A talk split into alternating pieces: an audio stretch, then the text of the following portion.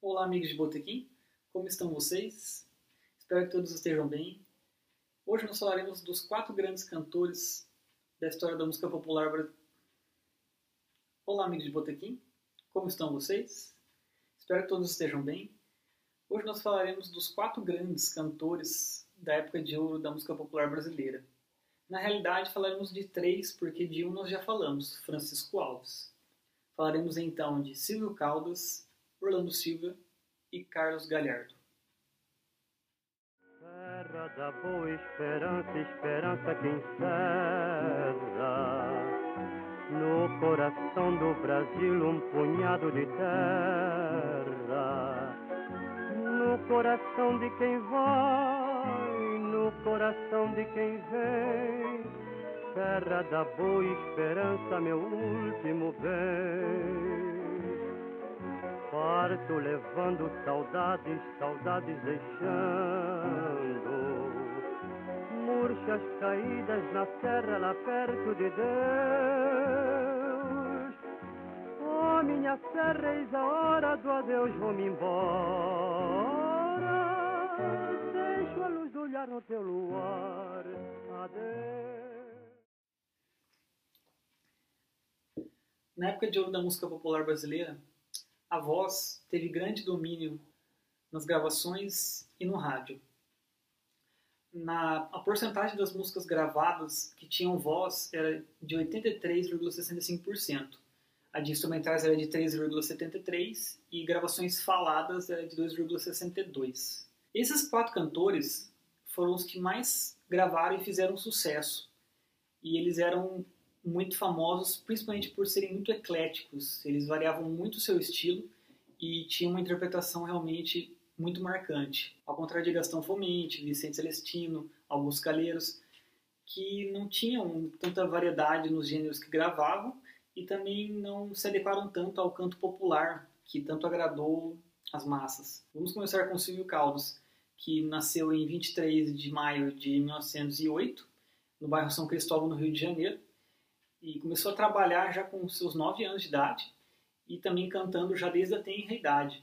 Ele conseguiu um, uma audiência no rádio com 19 anos, com intermédio de Milonguita, lançando seu primeiro disco com 22 anos. Ele era conhecido pelo seu estilo seresteiro, sentimental, que tinha uma grande interpretação, uma qualidade muito grande para cantar certas palavras, como a palavra saudade, tendo três grandes fases. A primeira, que é de 1930 a 1934, que tem algumas músicas famosas como Faceira, Mimi, Um Samba em Piedade.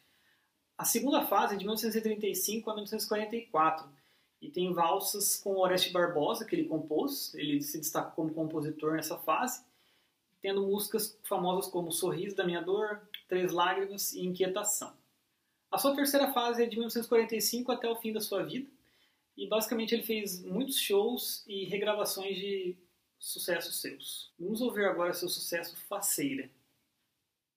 Foi num samba de gente boa eu te conheci, faceira, fazendo visagem Passando rasteiro, oi que bom, que bom, que bom foi num samba. Gente bamba, oi gente bamba E eu te conheci, parceira, fazendo visagem, passando rasteira. O próximo cantor é Orlando Silva. Ele nasceu em 3 de outubro de 1915 no subúrbio carioca de Engenho de Dentro. Com a morte do seu pai na infância, já trabalhou desde cedo, inclusive em um desses empregos ele perdeu os quatro dedos do pé esquerdo, num acidente de bonde. Ele cantou já desde cedo e tinha muitos admiradores, principalmente parentes seus, e com a ajuda de vários deles, principalmente do Sermão de Mundo, ele conseguiu uma oportunidade na rádio. E sendo descoberto então por Bororó e depois passado para Chico Alves, que fez estrear no seu programa na Rádio Cajuti. Orlando estourou em 1937 com Lábios que Beijei, Carinhoso e Rosa. A partir daí, alcançou vários sucessos e dominou basicamente a, o favoritismo das massas de 1937 a 42, inclusive sendo alcunhado o cantor das multidões. Em seguida, ele lançou grandes sucessos como A Última Canção, Abre a Janela, Enquanto Houver Saudade, A Jardineira, Meu Consolo é Você, entre muitos outros. Depois de 1942, ele teve um declínio em sua vida pessoal e profissional. Ele teve muitos casos amorosos, ele se entregou para o álcool, para as drogas, e teve, perdeu alguns dentes, o que fez deteriorar muito a sua voz. E a partir de então, ele fez gravações que não tiveram o brilhantismo de outrora, nunca conseguiu voltar a ser o que era antes, e basicamente ele tentou fazer uma cópia do que ele era nos anos 30, ali no começo dos anos 40. Vamos ouvir o seu grande sucesso, Lábios que Beijei.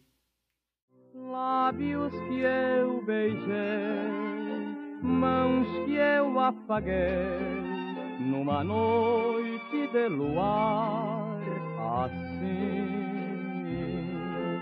O mar na solidão bramia e o vento a soluçar pedia que fosse sincera para mim.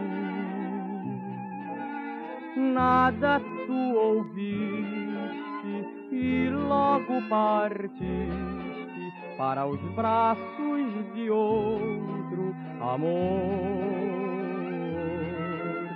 Eu fiquei chorando, minha mágoa cantando, sou a estátua perenal da dor.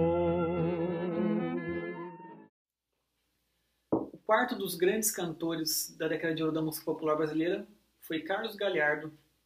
Ele nasceu em 26 de abril de 1913, em Buenos Aires, mas já veio com quatro meses aqui para o Rio de Janeiro. Aos 19 anos, ele desistiu da carreira de alfaiate e, como sempre, cantou muito bem.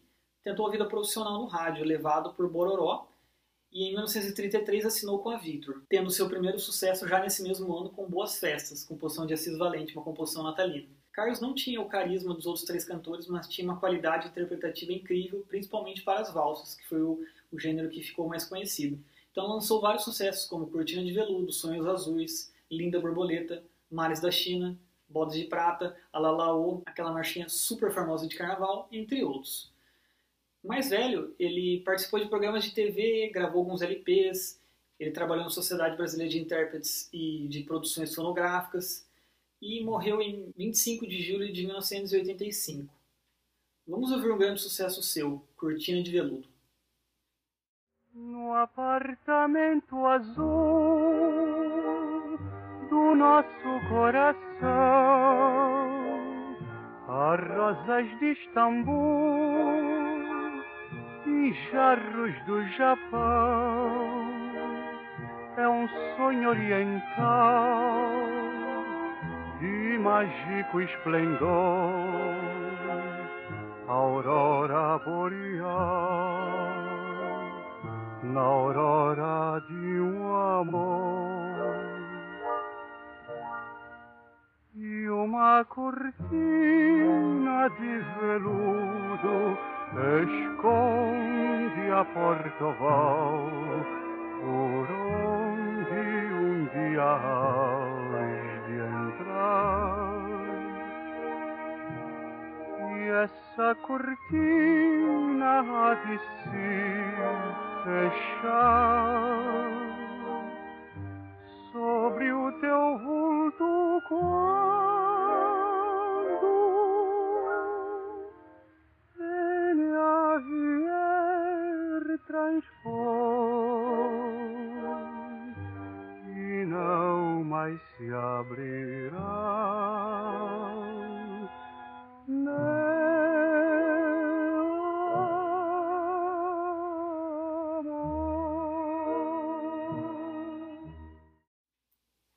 Então, galera, o que vocês acharam dessas quatro incríveis vozes? Contem aqui nos comentários o que vocês acharam e ouça a playlist também que colocarei na descrição do vídeo. Semana que vem, não percam, falarei das grandes cantoras da época de ouro da música popular brasileira. Nos vemos lá, um abraço.